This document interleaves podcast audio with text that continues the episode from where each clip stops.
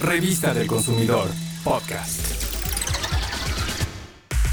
La salud bucal es un indicativo de nuestra calidad de vida y es tan importante que existen seguros dentales, útiles para darle seguimiento preventivo y curativo a nuestros dientes.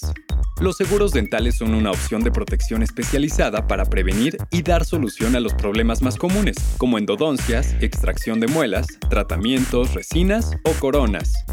Las principales coberturas de este tipo de seguros incluyen, por ejemplo, el diagnóstico, la prevención de enfermedades, procedimientos quirúrgicos menores, como la extracción de alguna pieza, o el tratamiento de periodoncia, es decir, la enfermedad de las encías y de las estructuras óseas que soportan los dientes. La prima anual aproximada de un seguro dental individual, según la aseguradora y su cobertura, oscila entre más de 1.200 pesos y hasta casi 3.000, y el porcentaje del coaseguro o copago está entre 20 y 50%. Recuerda que estos conceptos coaseguro o copago se cubren en cada uno de los servicios solicitados.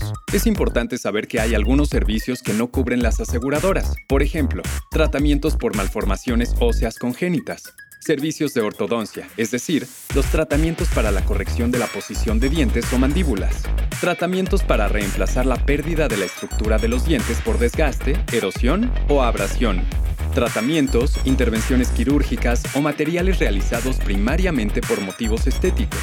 Tampoco cubren el control preventivo de la placa dentobacteriana ni los implantes y servicios relacionados a estos. Cuando vayas a contratar un seguro dental, compara al menos tres opciones. Asesórate muy bien sobre los planes y características, lee toda la información, aclara tus dudas y si necesitas asesoría, recurre a la Comisión Nacional para la Protección y Defensa de los Usuarios de Servicios Financieros. Conoce más información, recomendaciones y precios de estos servicios en diferentes compañías. Descarga de internet la edición 539 de la Revista del Consumidor. Revista del Consumidor, podcast.